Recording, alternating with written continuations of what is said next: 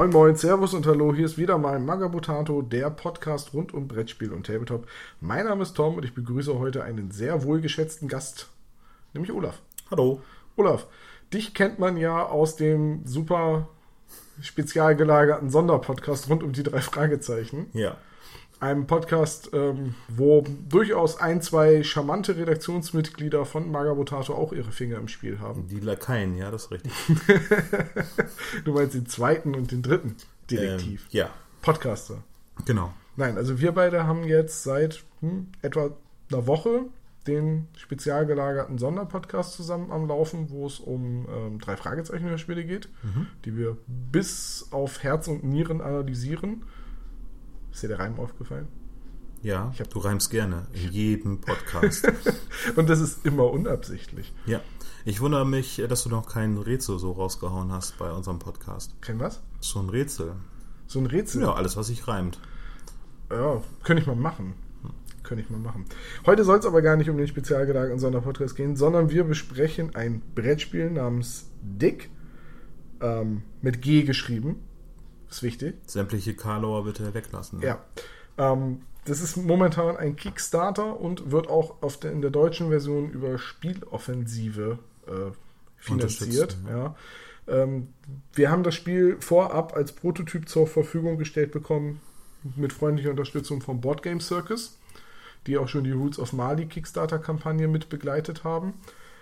Und bevor wir über das Spiel reden, muss ich noch ein, zwei Ankündigungen machen. Einmal ähm, die Ankündigung, das Tanks-Gewinnspiel ist abgeschlossen, also bitte keine gezeichneten Panzer mehr einschicken. Ähm, gewonnen haben Dennis Kopp, Andreas Welkerling und Daniel Klage. Euch dreien werde ich nochmal eine E-Mail schicken, damit ich eure Adressen habe und dann kriegt ihr möglichst bald Tanks und euren ausgesuchten Panzer. Allen anderen danke für die Teilnahme. Die Panzer werden bei Magabotato ausgestellt werden und viel Glück einfach beim nächsten Mal. So, das werde ich noch reingeschnitten haben. Das habe ich mir gedacht. Ähm, und die zweite Ankündigung, die ich machen muss, leider gibt es keinen März-Stammtisch. Es haben schon ein, zwei Leute angefragt, wo der abgeblieben ist. Bei der Aufnahme ist einfach eklatant viel schiefgelaufen, so dass nichts zu retten war. Und ja, soll nicht die Regel werden, aber es war einfach nicht brauchbar und deswegen fällt der Stammtisch leider flach. Beileidsbekundungen gerne in die Kommentare. Darf ich auch, oder? Du darfst gerne bei. Oh. Warum, warum habe ich dich eingeladen? Ähm, weil ich gerne Brettspiele spiele. Richtig. Und auch, weil du mir ein Brettspiel gezeigt hast, an das ich denken musste, als ich dieses Spiel das erste Mal gesehen habe. Ja, du meinst Bossmonster. ich mein Bossmonster, ja.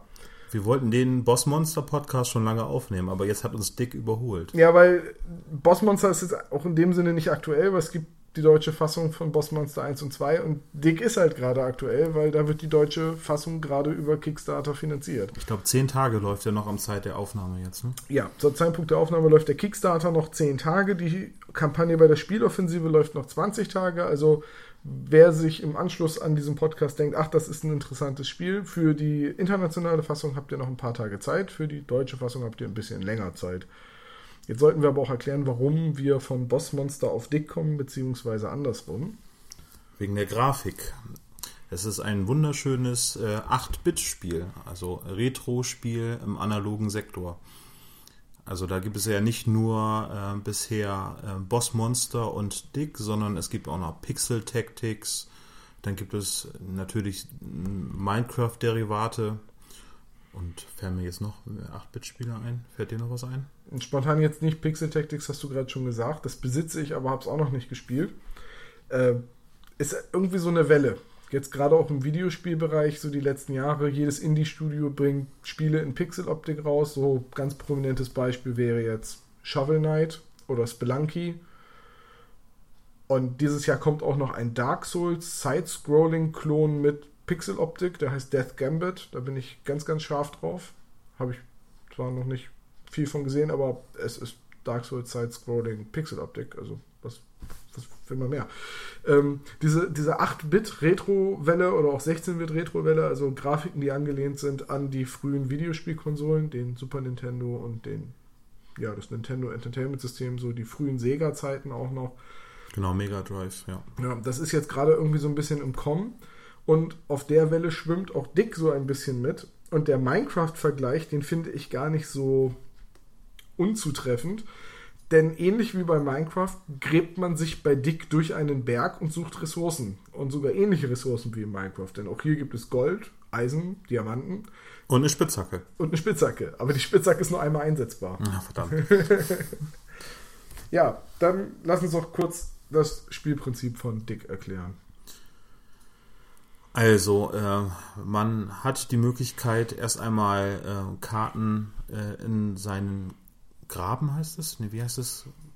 Ja, einfach die Aktion in, heißt in den Graben. Stollen. In, Ja. Genau, Graben im Stollen kann man den Stollen ausbauen. Das heißt, ähm, der wird, es wird tiefer gegraben und man findet idealerweise weitere ähm, Kristalle oder Edelsteine. Ja, also die, die Ressourcen, die man finden kann, also das Gold, die Diamanten und so weiter, haben alle einen Kristallwert. Also quasi so ein Eintauschwert. Eisen ist das wertloseste, Rubine sind das wertvollste. Und wichtig sind allerdings die Juwelen, die man finden kann.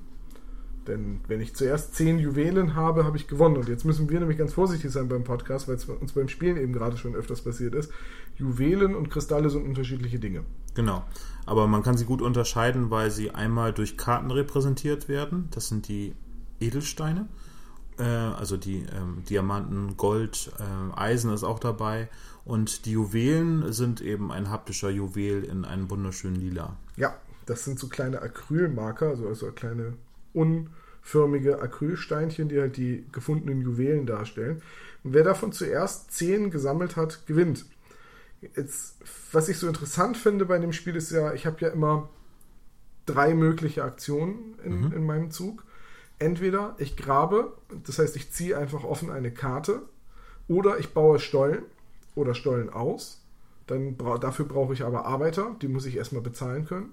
Das heißt, anfangs muss ich graben, bis ich mir Arbeiter leisten kann, die dann meine Stollen für mich aufmachen. Oder ich schließe einen Stollen und sammle alle Ressourcen ein, die in dem Stollen sind und alle Juwelen, die ich freigespielt habe. Sind das nicht mehr als drei Aktionen? Ne, es sind diese drei Aktionen. Das ist also Stollen ausheben und äh, ausbauen ist mehr oder minder dasselbe im Regelwerk. Also, ähm, sind, also im Regelwerk steht explizit drin, es sind drei Aktionen. Im Prinzip, so wie wir es gespielt haben, vielleicht haben wir es nicht ganz richtig gespielt, äh, weiß ich gerade nicht, sind es vier Aktionen, weil man ja äh, auch einen neuen Stollen anfangen kann. Ich hatte das Regelbuch allerdings so gelesen, dass man äh, nur einen neuen Stollen anfängt und nicht einfach in jeden Stollen anlegt, aber ich habe es ja durch den Zufall hier gerade auf. Ich gucke einfach mal eben nach und das sind dann zwei Minuten, die ich dann einfach rausschneide. Äh, äh, Aktion, Aktion, Aktion, Aktion, Aktion, Es Aktion. sind drei mögliche Sachen, die man machen kann, aber Ähm, grabe dich tiefer in den Berg. Du darfst eines deiner Werkzeuge benutzen. Geh in die Taverne und handle. Und schließe einen deiner Stollen. Ach, siehst du, das in die Taverne gehen ist eine Aktion und das tiefer in den Berg graben ist eine Aktion, die sich weiter aufteilt. Also hatte ich recht, das sind Ja. drei, drei Aktionen. Und das in den Berg graben kann entweder sein, ich ziehe direkt eine Karte, ich mache einen neuen Stollen auf oder ich baue alle meine Stollen aus. Was jetzt nicht ganz gefahrlos ist, denn wie in Minecraft, das erinnert einfach total daran, gibt es auch in äh, Dick Monster, auf die ich treffen kann, wenn ich den Stollen weiter austreibe oder reintreibe in den Berg. Und die führen meistens dazu, dass ich meine Arbeiter verliere, manchmal auch dauerhaft, und den Stollen schließen muss. Und noch Ressourcen draufgehen. Genau, um einen Stollen ähm, auch äh, auszuschöpfen, benötigt man eben die Arbeiter, die Tom eben erwähnt hat. Die müssen in der Taverne rekrutiert werden. Genau, das ist die Handelaktion in der Taverne. Genau. Das macht das Spiel dann sozusagen äh, auch äh, eben zu einem einer Worker Placement, weil man sie immer halt anheuern muss, um sie dann in den Minen zu platzieren.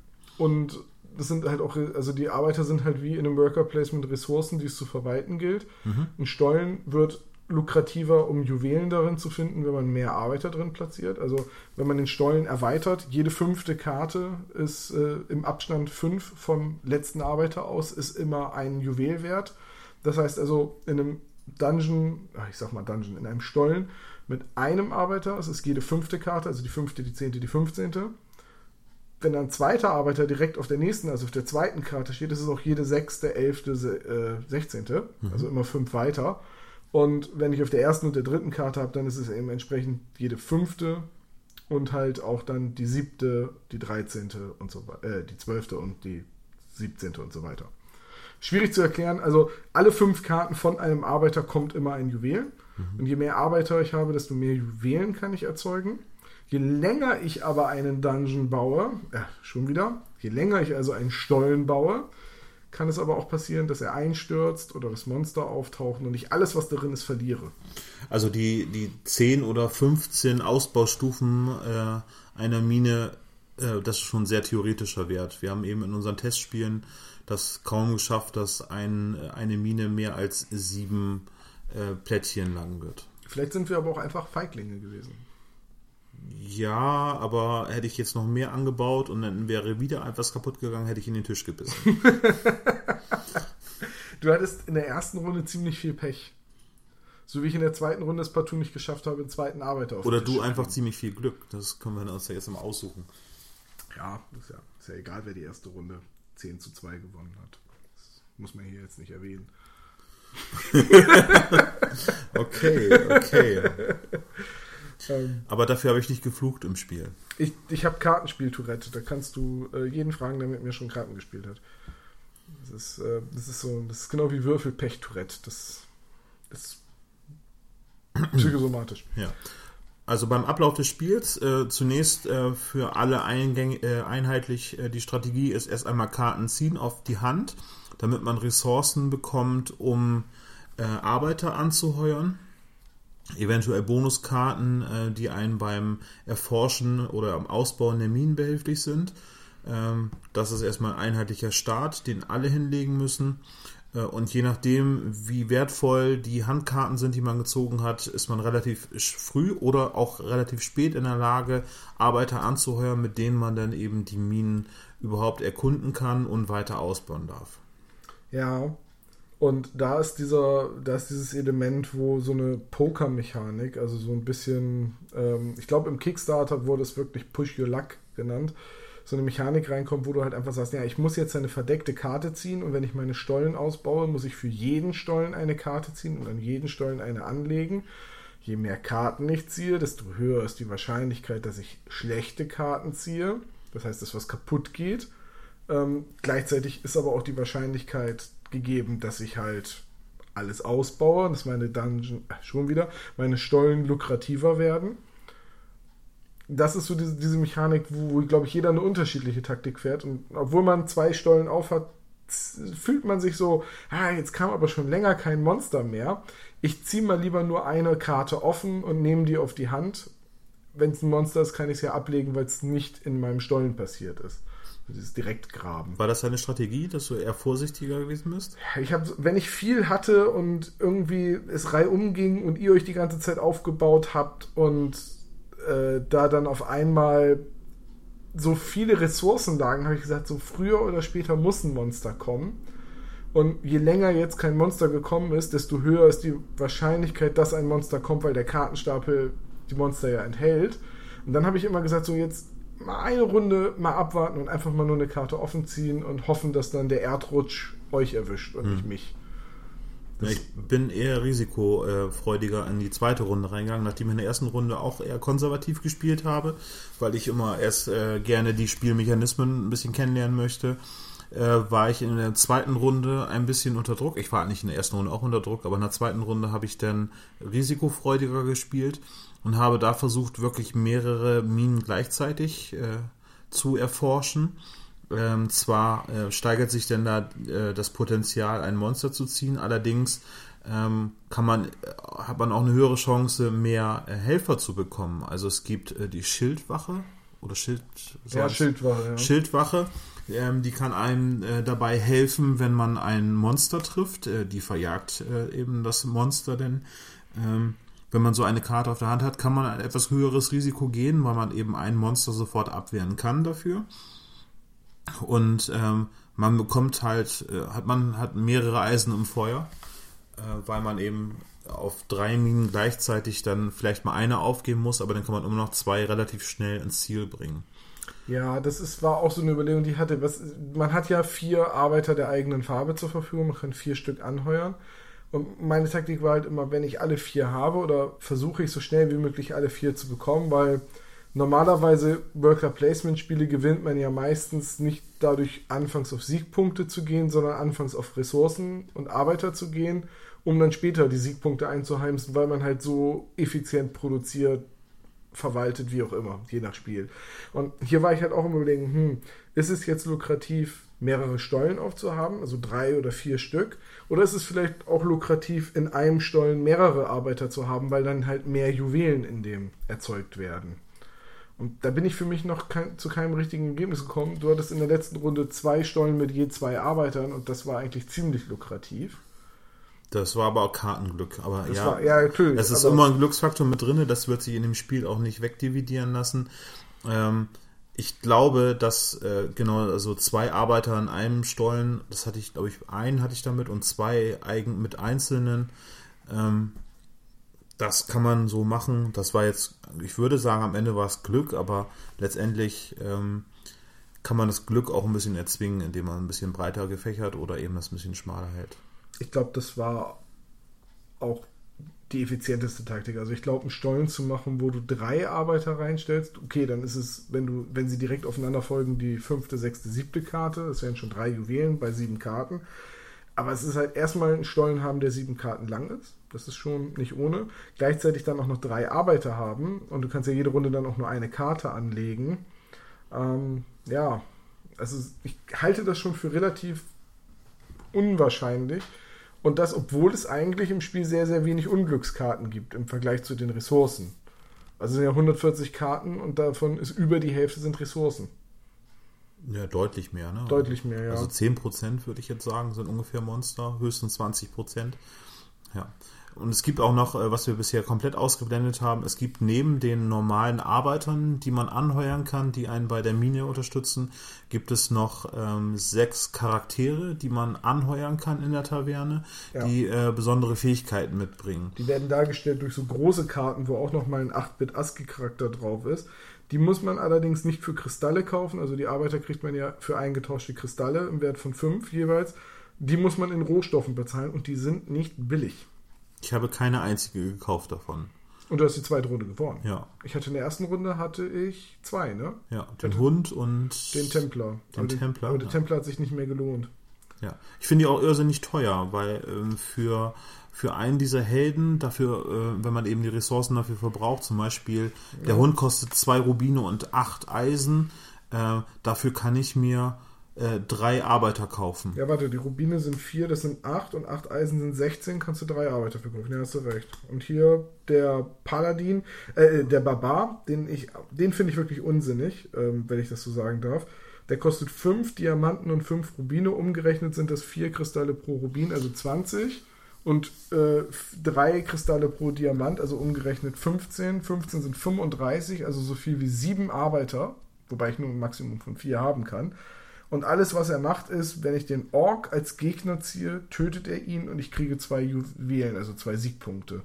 Es gibt aber nur eine einzige Ork-Karte in einem Stapel aus 140 Karten. Also für das Endgame ist der, glaube ich, äh, ganz sinnvoll. wenn Wenn du die man, Ressourcen übrig hast und eh alle Arbeiter hast. wenn, man, wenn man Karten mitzählt und weiß, dass der Ork noch nicht gespielt worden ist. Der Ork ist nämlich äh, einer der Monster, der nur einmal vorkommt. Also der ist das einzige Monster, was nur einmal vorkommt. Auch das schlimmste Monster. Ja, äh, dann ist das relativ gut ähm, kalkulierbar, wenn man eben sieht, dass nur noch zehn Karten im Stapel sind und dann kann man eben mit Unterstützerkarten wie dem Kompass ähm, kann man das Glück ein bisschen erzwingen in dem Fall. Weil man sich dann aussucht, welche Karten Ja, man vielleicht ist das der, der letzte Ausweg. Also hättest Vielleicht, du jetzt ja. äh, neun Siegpunkte und müsstest nur noch irgendwie eine Mine abbauen, äh, dann würde ich natürlich so Risiko fahren. Aber fünf Rubine zu bekommen, es gibt insgesamt acht im Spiel und fünf davon einzusammeln, das ist schon sehr unwahrscheinlich. Aber vielleicht ist es der letzte Strohhalm, der dann noch einem zum Sieg verhelfen kann. Deswegen finde ich den auch ein bisschen teuer. Das ist, also den, den kauft man nicht mal eben, weil man hat mal eben hat man nicht fünf Diamanten und fünf Rubine gesammelt. Ja. Ein Charakter, den man relativ leicht kriegen kann, das ist der Hund. Der kostet halt acht Eisen. Eisen gibt es 40 Stück im Ja. Spiel und zwei Rubine.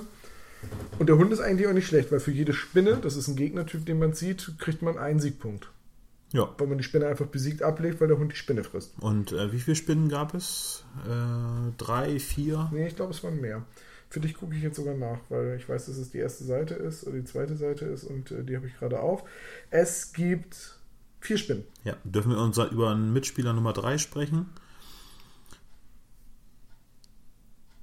Fragende Blicke an Christine. Okay, wir haben es jetzt gespoilert. äh, Christine hatte äh, mit dem Hund sehr erfolgreich mehrere Spinnen äh, gejagt. Ich glaube zwei Stück. Zwei und äh, letztendlich ähm, konnten wir dadurch äh, gleichzeitig das Spiel, also im Tiebreaker sogar unentschieden gewinnen. Genau, den Tiebreaker müssen wir gleich auch noch Also der einzige ja. Fakt, dass Tom verloren hat, der bleibt halt im Raum stehen. Und nicht mal knapp, es stand 10 zu 10 zu 4. Also es war wirklich eine erbärmlich schlechte Runde. Äh, Christine hatte aber auch die Kombination aus Hund und Hexenmeister. Ja. Der Hexenmeister kostet drei Diamanten, drei Juwe äh, Rubine, den kriegt man irgendwie hin. Der bringt einem zwar keine Punkte, aber er vertreibt gleich zwei Gegnertypen, nämlich die Skelette und die äh, Diebe. Und es gibt im ganzen Spiel nur vier, die vier Gegnertypen: Skelett, Dieb, Ork und Spinne. Ja, Zumindest und der Ork, bisher. der ist quasi zu vernachlässigen. Wobei der Ork kostet dich, wenn er gespielt wird, immer ein äh, Arbeiter permanent, der ist tot, den kann man nicht mehr anheuern. Ja. Und verliert man auch noch äh, etwas von den Christ. Äh, Nein, der, Arbeit, der Ork frisst immer den hm. letztplatzierten Arbeiter in dem Stollen. Und der kommt dann auch aus dem Spiel raus und der Stollen wird geschlossen. Ja. ja. also selbst wenn du noch andere Arbeiter in dem Stollen drin hast, der Stollen wird geschlossen, weil, mein Gott, die haben da gerade einen Ork gefunden und der hat einen ihrer Kollegen gefressen, die wollen in dem Stollen nicht weiterarbeiten. Ja, und das ist halt schon ein ziemlich nachteiliger Effekt, aber ich dachte halt, auch als ich die Regeln gelesen habe, ui, die Gegner werden bestimmt voll häufig auftauchen, aber es sind halt einfach mal aus 140 Karten gerade mal 13 Gegnerkarten, also etwas weniger als 10%. Ja, aber es gibt andere Karten, die häufiger kommen, nämlich äh, einmal das, der Einsturz. Der Einsturz und das andere ist äh, das Tageslicht, ne? Ja, das Tageslicht, äh, normalerweise freut man, also bei Minecraft freut man sich immer, wenn man Tageslicht entdeckt, weil dann ist man durch den Berg durch. Hier nur, wenn man nicht direkt als erstes Tageslicht zieht, weil Tageslicht beendet den Stollen, man kriegt alle Ressourcen, die drin sind. Äh, wenn du es als erstes ziehst, hast du halt einfach effektiv keinen Stollen aufgemacht. Das ist eine verschenkte Runde, aber es ist so verkraften. Man spielt ja ganz viele Runden es ist nicht so, dass die Runden sehr lange dauern. Durch die drei Aktionen ist das Spiel äh, recht kurzweilig. Äh, ja. Die Züge dauern halt nicht ewig. Äh, trotzdem ärgerlich zu ziehen, aber noch äh, der Einsturz ist halt noch viel ärgerlicher. Weil dann ist alles weg und der Arbeiter geht sogar zurück in die Taverne und trinkt ja. erstmal einen auf den Schreck. Ja, das war Tourette-Beschleuniger bei dir, ne? Ja, total. Weil ich hatte halt in der zweiten Runde immer einen Stollen auf, wollte gerne, also meine Taktik war drei Arbeiter kriegen zwei Stollen aufmachen, in einem Stollen zwei Leute haben und im anderen Stollen äh, einen haben. Und jedes Mal, wenn ich den zweiten Stollen aufgemacht habe oder wenn ich gerade den zweiten Arbeiter in den linken Stollen platziert habe, ist der jeweilige Stollen eingestürzt. Weil ich so oft diese Einsturzkarten gezogen habe. davon gibt es zehn Stück im Spiel. Hm, hast du alle gezogen? Ich habe die alle gezogen und das war Tourette-Beschleuniger, definitiv. Ja. Ähm, so, jetzt müssen wir noch erklären, was gibt es denn im Steuer äh, noch zu finden. Wir haben Tageslicht, wir haben den Einsturz, es gibt ja aber auch die Geheimräume. Die Geheimräume, ach so, genau. Die beenden ebenfalls äh, den, äh, die Mine, also den, den Ausbau der Mine, ähm, bringen zusätzlich noch ein, wie heißt denn jetzt Edelstein? Juwel. Juwel, genau, ein äh, Juwelen, also ein Siegpunkt äh, äh, bringen die automatisch und ähm, der, die Mine wird automatisch abgebaut das heißt, man, haben wir vielleicht vergessen zu erwähnen bisher, man bekommt äh, die Ressourcen, die in der Mine liegen, bekommt man dann als Handkarten und die kann man dann wiederum verwenden, um äh, die Helfer zu rekrutieren, beziehungsweise eben die, sind es Helden? Begleiter. Begleiter heißen sie, genau. Ich glaube, die heißen, die Holzfiguren heißen Arbeiter und die großen Karten, die einem die Sonderfähigkeiten verleihen, heißen, glaube ich, Helfer. Mhm. Äh, da bin ich mir jetzt gerade aber nicht sicher. Also die sechs Charaktere, den Krieger und so weiter, die sind auch einzigartig. Wenn der weg ist, ist der weg. Den ja. können nicht zwei Leute haben. Ähm, ja, was, was wir da auch noch erwähnen müssen, ist, man muss nicht darauf warten, dass irgendeine Karte sagt, so deine Mine ist jetzt vorbei. Ich kann mich auch in der Runde entschließen, den Stollen dicht zu machen. Dann kriege ich die Arbeiter zurück in meinen Vorrat, die gehen nicht in die Taverne, die bleiben bei mir, die kann ich sofort nächste Runde wieder einsetzen und ich kriege halt alles, was in dem, in, in dem Stollen drinnen liegt an Juwelen, Edelsteinen und äh, Schätzen. Genau. Zum Beispiel Runen. Runen, genau. Runen sind, äh, es gibt fünf Runen insgesamt äh, in dem Spiel, die ebenfalls mit als äh, Elemente äh, der Mine eingelegt werden können. Die haben die besondere Fähigkeit, dass sie automatisch ein Juwelen auf, äh, diesen, auf die Mine liegen können. Und ähm, die bleiben anerhalten und die sind am Ende nochmal zum Tiebreaker im, äh, am Ende des Spiels nochmal entscheidend. Sollte jemand mehr Runen besitzen als ein anderer Mitspieler, der eventuell ebenfalls 10 Siegpunkte erreicht hat. Oder gleich viel. Also wenn jetzt beide elf haben, ist auch. Also oder beide elf, genau. Also genau. 10, mindestens 10 und Gleichstand hat, wäre das der Tiebreaker. Ähm, Nummer 2, es gibt keinen dritten. Tiebreaker. Also nicht, wer hinterher noch mehr Edelsteine genau hat. genommen gibt es sogar nur einen Tiebreaker, weil es geht erst nach Ja, der stimmt, Anzahl ja, Juwelen und ja, aber jedenfalls sind sie dazu, nur dazu dann noch da, um den, äh, das Unentschieden zu entscheiden. Und ganz besonders, wenn ich eine, in einer Direktgrabenaktion eine Rune ziehe, muss ich sie ablegen. Sie kann nur als Teil eines Stollens äh, Ja. gepunktet werden. Genau. Man darf sie nicht auf die Hand nehmen. Sie liegen entweder in der Mine oder eben auf dem Ja, Ablagestapel. Also wenn ich sie genauso, wenn ich sage, ich grabe direkt, also ohne einen Stollen aufzumachen, also ohne einen Arbeiter zu platzieren und ich ziehe ein Monster oder eine Einsturzkarte oder irgendwas, was eben kein Edel, äh, kein, äh, keine Ressource oder kein Werkzeug ist, muss ich sofort ablegen. Hm. Ich bin gespannt. Also die Runen sind, haben unterschiedliche Symbole, ob es eventuell bei einer Erweiterung des Spiels, ob es dann noch eine Bedeutung bekommt, dass man verschiedene Runen besitzt, weil ansonsten gibt es keine Notwendigkeit, dass es unterschiedliche Runen gibt. Vielleicht musst du ja dann anfangen, so Sätze daraus zu legen aus den Ruinen. Naja, oder irgendwie gibt es äh, Zauberformeln, die eventuell dann noch etwas. Meinst du, legst du zwei Runen ab und kannst dafür aber das und das machen? Ja, bei irgendeinem Spiel ist das doch auch so. Ach, das ist DSA. Das ist so ähnlich. Das ist so ähnlich. Ist Nur ohne Karten. Ja, und ohne Arbeiter. Ja. Ja. Und ohne Edelsteine. Meistens. Aber ansonsten ist es sehr ähnlich. ja. Genauso viele Würfel. Es gibt auch Orks, genau. Und Skelette. Siehst du, so viele Parallelen. Ja, definitiv. Ja, jetzt haben wir eigentlich das ganze Spiel zusammengefasst, weil im Prinzip ist es ein sehr, sehr schnelles Kartenlegespiel und Arbeiterplacement, also Worker Placement kann man irgendwie reinzählen, ja.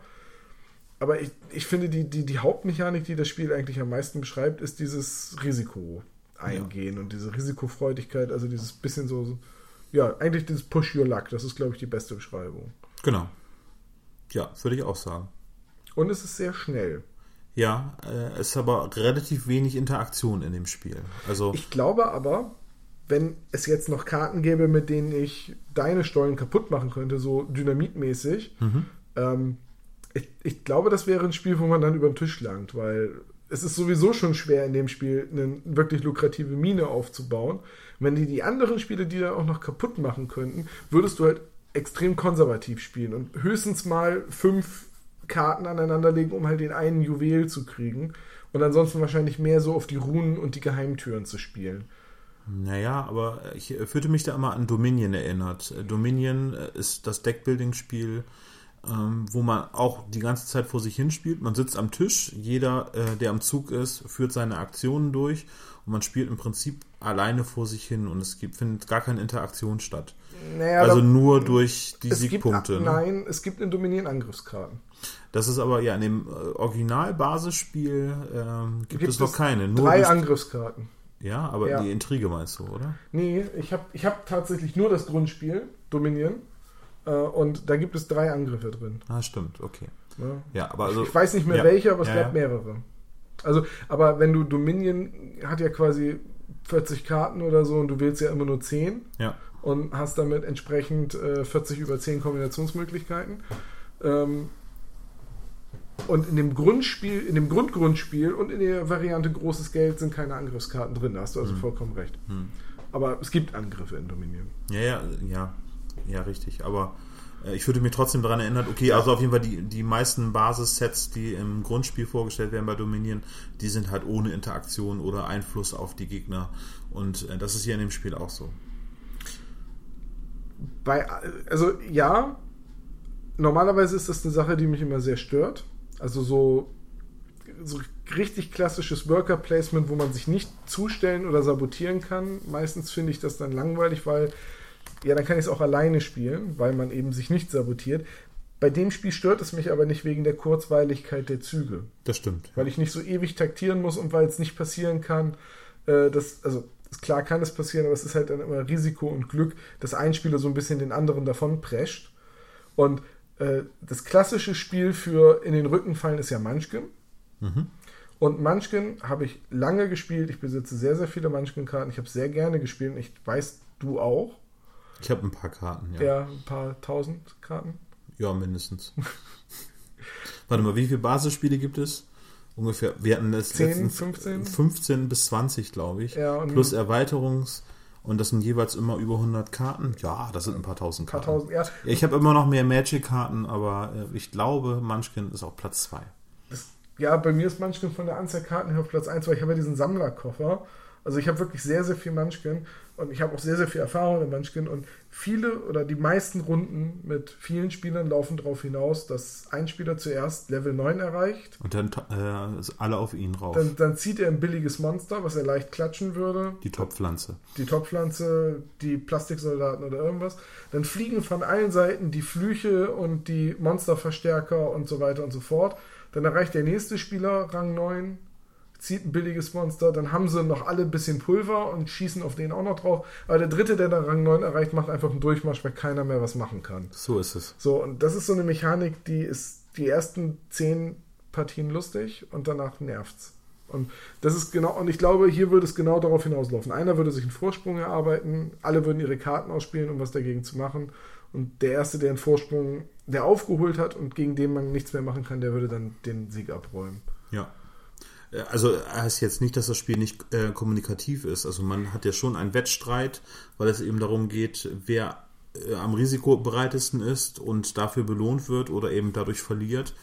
Und ähm, man ist ja am Wetteifern eben am schnellsten die Juwelen zusammenzusammeln. Weil es aber auch transparent ist. Du siehst ja immer, wie viele Juwelen hat der andere, welche Runen hat er und dadurch, dass die Minen offengelegt sind, siehst du ja auch, was er für seine Mine kriegen wird. Und überlegst dir dann, hm, will ich vielleicht zuerst versuchen, eine Mine abzugreifen. Ja. Spieldauer waren bei uns jetzt ähm, ungefähr eine halbe Stunde, dreiviertel Stunde maximal. Mit ein bisschen Regeln mit nachsehen. ein bisschen Regeln nachschauen. Ich hatte das Gefühl, die zweite Partie ging wesentlich schneller als die erste und das, obwohl wir sie zu dritt gespielt haben. Ja, weil wir alle schon kannten und äh, die Strategien ein bisschen klarer waren. Und was auch Vorteil ist, finde ich, was soll, muss man erwähnen, wir beide haben ja die Regeln gelesen. Ich habe sie dir noch einmal erklärt, weil ich sie ausführlicher gelesen hatte. Äh, Und dann haben wir es gespielt. Christine kam dazu, hat sich's mit angeguckt und hat in der zweiten Partie eigentlich sofort mitspielen können und wir mussten nur noch zwei, drei Kleinigkeiten. Wie funktioniert die Spitzhacke, wie funktioniert der Kompass und was passiert jetzt, wenn du den Einsturz ziehst, erklären. Aber die Grundmechanik hast Sehr- du total schnell drauf. Sehr intuitiv, genau. Ja. Und das waren einfach auch nur Aktionen, die Christine einfach nicht gesehen hat, weil wir die gar nicht gespielt haben. in der Zeit, in der sie zugeguckt hat. Ja. Ja. Also unglaublich schnelles Spiel, aber jetzt kommt der Haken leider nur für vier Leute.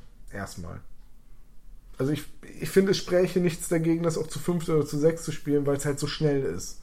Ja, Munchkin zum Beispiel ist ein Spiel, das wird mit fünf, fünf oder sechs Leuten schon wieder recht träge, weil der Zug des Einzelnen recht lange dauert.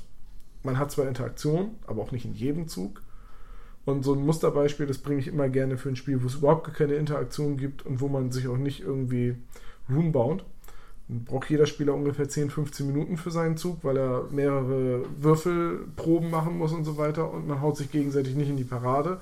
Außer man schafft es auf dieser riesigen Weltkarte, sich zufällig über den Weg zu laufen. Also absolutes Negativbeispiel für ein gutes Spiel, meiner Meinung nach. Und das mag ich an dem Spiel. Es ist schnell und ich würde mir wünschen, es wäre noch eine fünfte Farbe dabei. ja.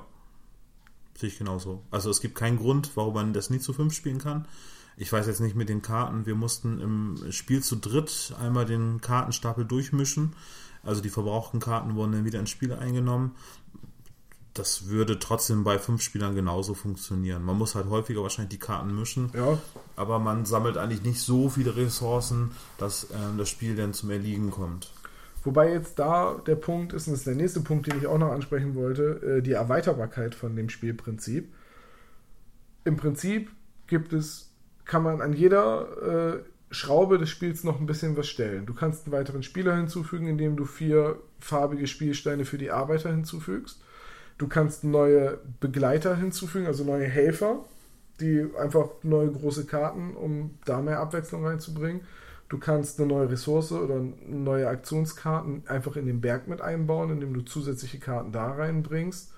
Mehr Und Monster. Mehr Monster, mehr Dinge, die Monster abwehren, mehr Effekte. Ne? Und Mehr Helden. mehr Helden. Also es geht alles total leicht zu erweitern und ich glaube sogar ohne, dass es den Spielfluss bremst. Und du selbst hast ja auch schon eine Idee für eine Erweiterung geäußert, nämlich dass man die Ru- Runen noch irgendwie anders verwertet. Vielleicht, es gibt ja nur fünf Runen, wenn du, wenn du mehr Karten bringst in die Erweiterung, vielleicht noch fünf, sechs Runen dazu und es denen noch irgendwie eine Funktion geben. Also ich glaube, da kann noch einiges kommen. Das ist ja jetzt auch ein recht kleines äh, Brettspiel. Ich weiß gerade nicht mehr, was der Kickstarter-Finanzierungsbetrag war, aber auch der war nicht so hoch. 7000 Euro waren, glaube ich, Kickstarter, dann wurde der Rest noch über, ähm, wie hieß der Spiel? Spieleoffensive. Spieloffensive dazu getan, sodass jetzt irgendwie 9000 Euro erreicht worden sind. Das erste Stretch Goal wurde da freigeschaltet. Da habe ich jetzt aber schon wieder vergessen, was das war. Warte. Ich glaube, es waren neue Helden. Das kann gut sein, ja. Ich, ich gucke gerade einfach mal parallel nach, weil mich interessiert, äh, was, was der Zielbetrag war. Und den Zwischenstand habe ich zuletzt gestern irgendwann. Ich glaube, 7000 Euro war der Zielbetrag, glaube ich, über Kickstarter. 7000 äh, 111 oder so war das, oder 17. Echt? So, es waren. Warte, ich habe es hier gerade auf. Ein Action-Packed Push Your Luck Card Game. Ähm, Zielbetrag waren 6000 Euro und Zwischenstand sind momentan 7400 und ich weiß nicht, bist du dir sicher, dass da die 2000 aus Ja, der- das steht unten bei der so. Ermittlung des Stretch Goals. Ah, okay, das heißt, da sind die 2000 Euro bei der Spieleoffensive schon mit reingerechnet. Ähm, ach ja, hier, ich sehe es. Man kriegt den Super Bäcker und die Queen als zwei zusätzliche Companions, also einmal anwerbbare äh, Figuren dazu. Ja, also. Und was gibt's noch? Hier vier Bonuscards, zwei Edelstein-Eier, was wie auch immer die funktionieren, ein Entropie-Anker und Tyler. Ach, der Bearded Meeple, der ist auch ein, ein, ein Videopodcast auf YouTube, der Brettspiele rezensiert. Wieso erfahre ich das erst jetzt? Ich hätte meinen eigenen Helden haben können. Den Magabotatom. Das ist so ein kleiner Mann mit, mit Schaufel. Ein sehr kleiner Mann mit Schaufel, ja. Übrigens, in den Regeln steht drin, dass der Kleinste anfängt. Hast du eigentlich jemals nicht angefangen? Ja. In der letzten Runde. Zu dritt. Ich werde niemals das Spiel anfangen. Das stimmt. Olaf ist sehr, sehr groß. Ich sehe grundsätzlich nur sein Kinn in den Wolken. ja, es gibt für alle, die das Spiel jetzt aus unserer Erzählung einigermaßen interessant finden, für mich ist es das klassische äh, Ankommen bei einem Spieleabend, erstmal eine Runde daddeln und nebenher ein bisschen Quatschen spielen. Und dafür ist es schnell, dafür ist es witzig und man kann es auch gut irgendwie bei einem Spieletreff oder so spielen, um irgendwie ein bisschen eine Runde zu überbrücken oder einfach Ein mal Warm-up-Spiel, ja. so Warm-up. Ähm, wer das Spiel interessant findet, es gibt in dem Kickstarter eine komplett gratis Print-and-Play-Fassung der aktuellen Regeln und der aktuellen Karten. Print-and-Play bedeutet natürlich immer ein bisschen basteln. Und bei 140 Bergkarten plus Arbeitern plus Kostet das ganz schön viel Begleitern- Tinte. naja, du kannst es ja in Schwarz-Weiß ausdrucken, aber dann kostet es Ja. halt immer noch Zeit, 140 Karten ausschneiden und die Karten sind dann auf dünnem Druckerpapier, dann sind sie lästig zu ziehen und umzudrehen. Aber es geht und es wird angeboten und das finde ich immer sehr fair, wenn, wenn man quasi, bevor man bei Kickstarter backt, quasi die Option hat, das einmal auszuprobieren. Ja, aber äh, ich glaube 25 Euro sind, glaube ich, oder 18, 18 Euro sind es, 25 Dollar. Wir recherchieren das 18 mal. Euro ist eine Kopie plus die Stretch Goals, ja. Und Genau. wenn man 33 ausgibt, kriegt man auch noch eine Spielmatte dazu, wo Genau. in der Mitte die Karten sind.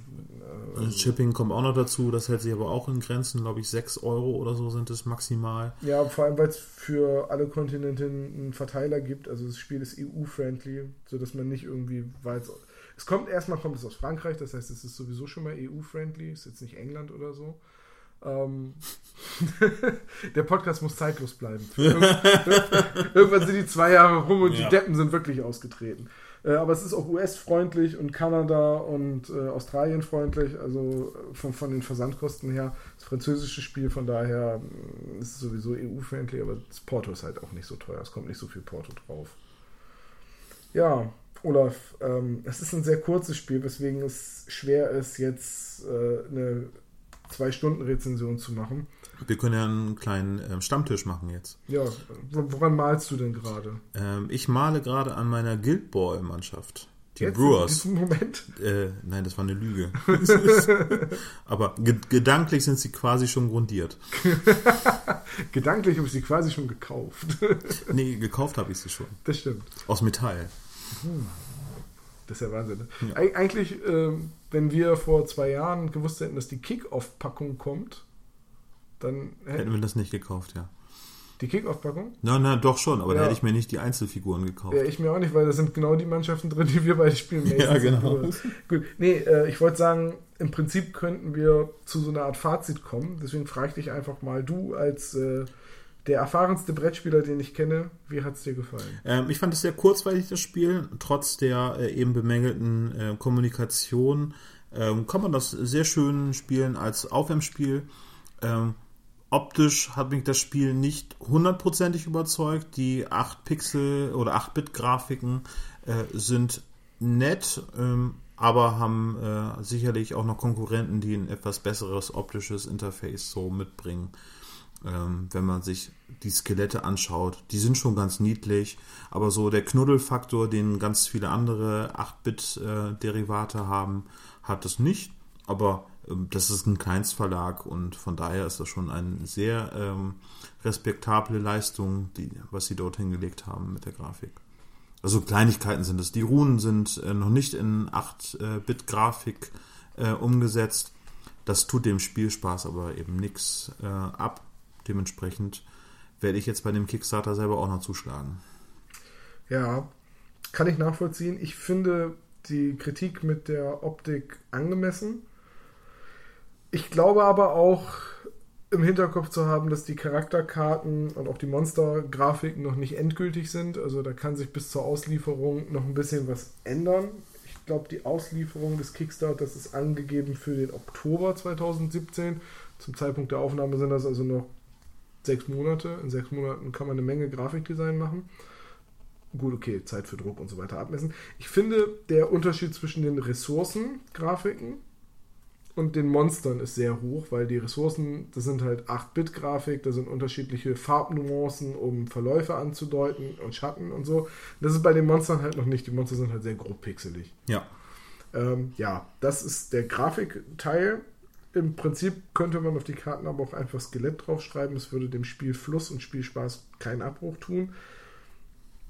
Es ist auch noch ein Prototyp, den wir hier liegen haben. Das muss man auch noch dazu sagen. Das heißt, äh, ob das jetzt die finale Papierstärke bleibt und die finale endgültige Größe, weiß ich nicht.